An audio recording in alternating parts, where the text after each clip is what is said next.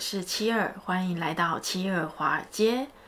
今天呢，大盘趋势依然维持震荡，三大股指是收跌状态，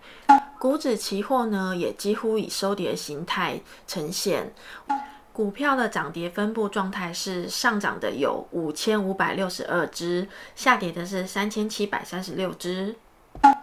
目前呢，所有的指数都以收跌形态呈现，只有罗数两千是呈现上涨状态，所以中小型成长股有回弹的趋势，万红丛中的一点绿，但是交易量还是属于疲软的状态。唉，这样的走势真的让人家觉得很心累呢。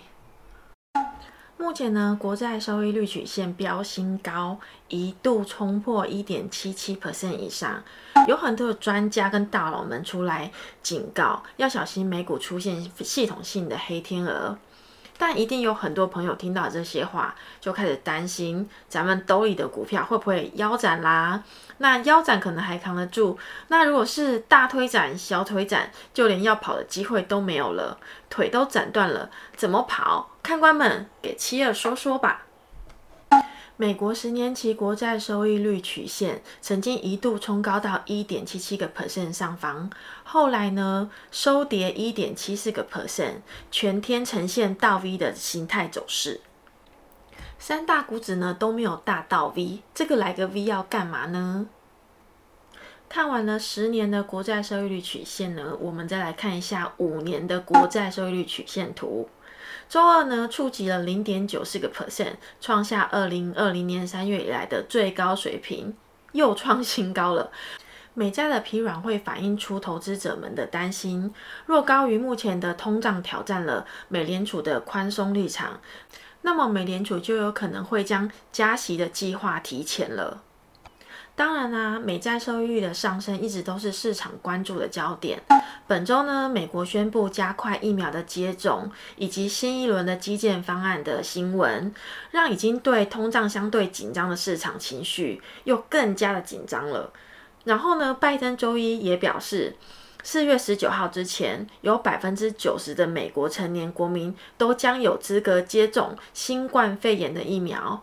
根据《华盛顿邮报》的消息指出呢，拜登也将在当地时间周三公布长期经济计划，就是三月三十一号，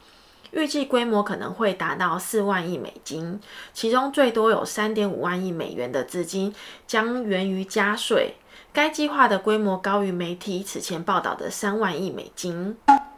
但从最新的白宫所发布的消息是。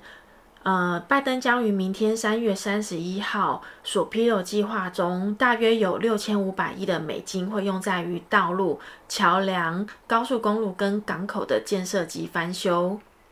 四千亿美金会用在老人和残疾人的家庭护理；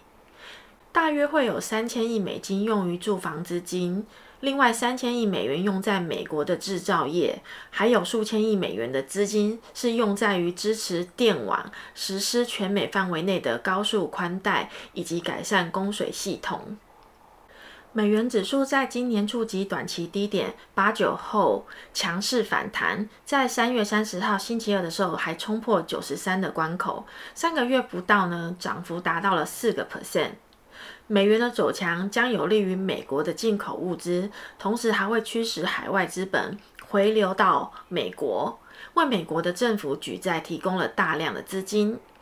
今年作为呢全球资产定价之锚的美国十年国债收益率曲线，迅速从最低的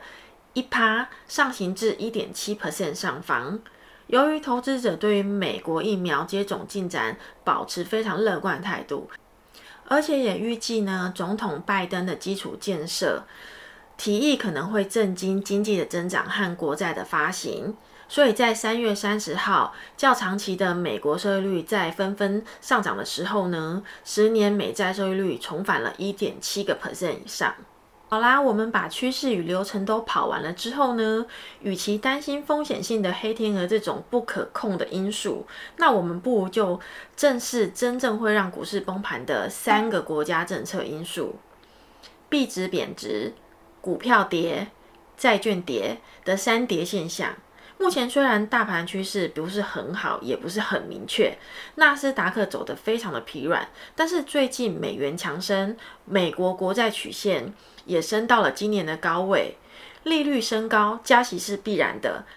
但是加息应该也不会一下子就超过历史利率的高位，所以目前市场虽然是属于动荡的状态下，但还是不能说一定会爆炸。虽然目前呢债券疲软。呃，纳斯达克走得很烂，但至少目前美元是升值的，短期股市应该是会持续保持震荡状态，中长期的形态依然是趋势向上，所以请大家保持乐观但是谨慎的态度，面对最近的市场。在华尔街呢，每天都充斥着很多的消息，财经博主、财经评论家、经济专家，都有一直年年唱衰股市的人。但如何在好消息和坏消息里面找出真正有用的消息呢？才是我们华尔街居民每天的首要功课。我们不要活在别人的消息之下，要自己用心观察时事与趋势，并时时关注以上三个现象是不是有同时出现的状态：美元贬值、美股跌、债券也跌的三跌现象。至少现在美元还站着嘛，这也算是一种另类的股市定心丸吧。